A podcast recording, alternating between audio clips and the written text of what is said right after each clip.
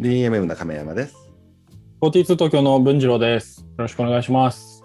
今日はスタートアップ、スタートアップのこの間、ちょっと若いやつらと久々にちょっと、えー話をしましてですね、いろんな話してて、ちょっといろいろ、えー思ったことというか、まあ、どこも同じことで悩んでるだろうかなと思いまして、うん、今回からちょっとしばらく、えースタートアップ、えーの若者たちへのアドバイスコーナーですね。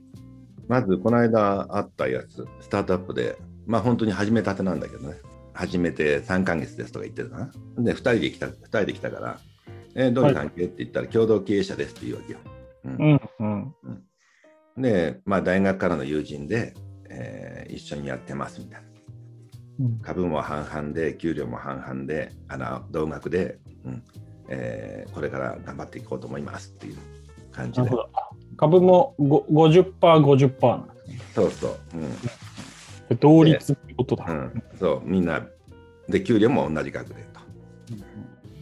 で2人で大きくなりますんで見ててくださいみたいな、うん、いや2人でって言うけどお前らそのうち喧嘩するよって言ってたのね。だから2人でやってていつまでもそうやっても途中で話合わなくなったらまあどっかで喧嘩別れになるよ、えーうまくいってもいかなくてもどっちもあるけどねっていう話をしてたらガーンみたいな「えー、そうっすか?」みたいな「うんえー私大丈夫ですよ」って言うんだけど、うん、まあまあ実際問題、まあ俺の経験からなんでのアドバイスだったんだけど、うん。うん、成立するのかもしれないけど、まあ比較的なりやすいパターンっていうのをあのちょっと話をしたんだけどね。うん。うん。うん、で結局まあ2人っていうのが大体音楽の方向性の違いとかバンドが分かれることもあるけど、うん、まあ経営的も経営もいろんな選択があって経営方針の違いっていうのはまあ兄弟であろうが一卵性ソーセージであろうがなんていうかな何にしてもまあどうしても出ちゃうわけよ考え方の違いが。うん。うんうん。で夫婦の場合の連帯ならまあその中でお互いに話し合って夫婦って対等の関係じゃない、うん。うん。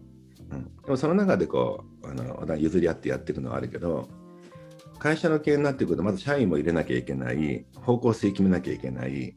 少なくとも同じ船に乗ってその船長がどっち行くか決めないと会社が潰れるかうまくいくか決まるってことになる。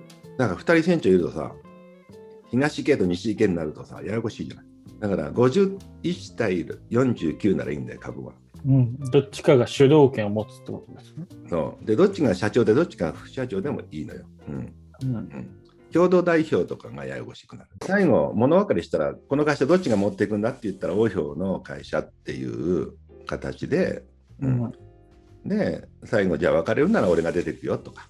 うん。っていう感じがまあ一番正常に良好に運ぶかなと思うんだよね。うん。なるほど、なるほど。うん。じゃあ、亀山さんが見てた中で、まあ、あくまで経験則ではあるとは思うけど、その共同でやってますっていうパターンだと、結構、仲違いして、こう、辞めるときとか、うんじ方向性にブレが出たときに結構揉めてる感じなんですね。うん、し揉めないまでもまあなんていうかなやっぱ正常にあの動けなくなる話し合いをつけなきゃいけないからああ、そっかそっか。最終決断、最終責任が2人にあるから。そうそう。誰か一人で責任取れよみたいな話なの。最後の最後はね、ううん。ん。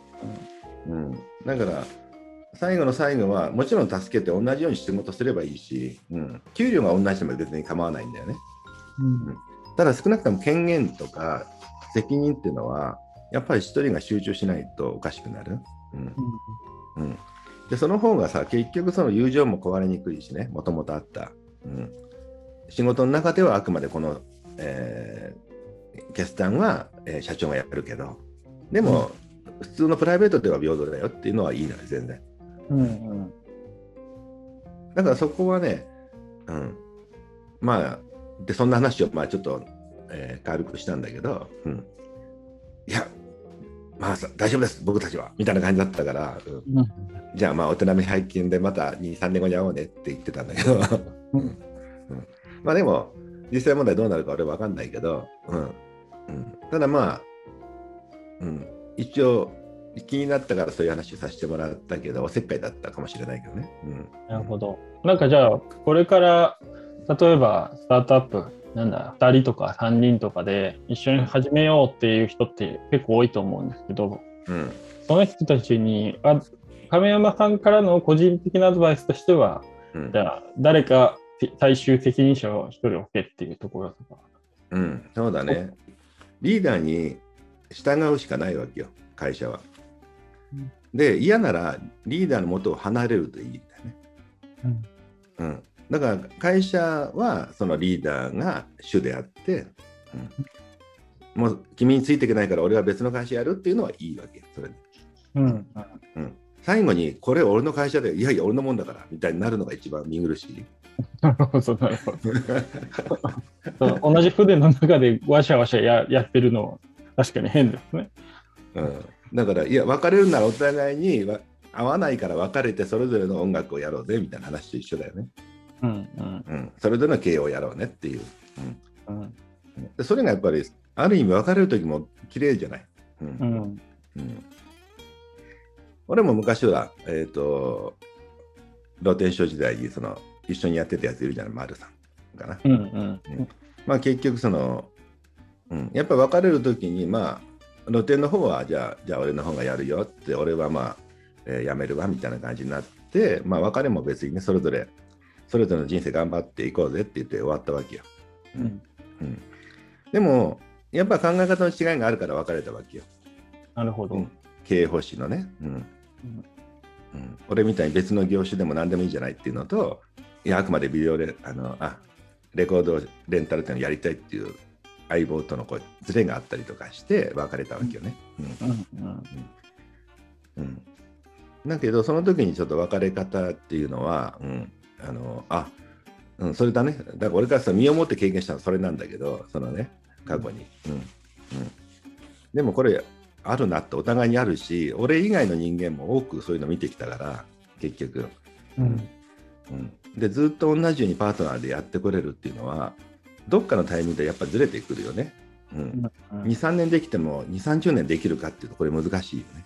なるほどな。まあ人人ですしね、そこは。うん。うん、それぞれ家庭も持ったり生活が変わったり考え方も大人になったら変わったりするから。確かに、いろいろね、いろいろな変化。でその時にそもそもの会社のリーダーが誰かを明確にしておくのが大事かなっていう。ああ、なるほどな。でもこれはちょっとアドバイスでな。はい、じゃあスタートアップアドバイス第1弾でございました。はい、はい。スタートアップを考えている人たちは第2弾も聞くようにお願いいたします。はい。ぜひお願いします。はい、じゃあまた。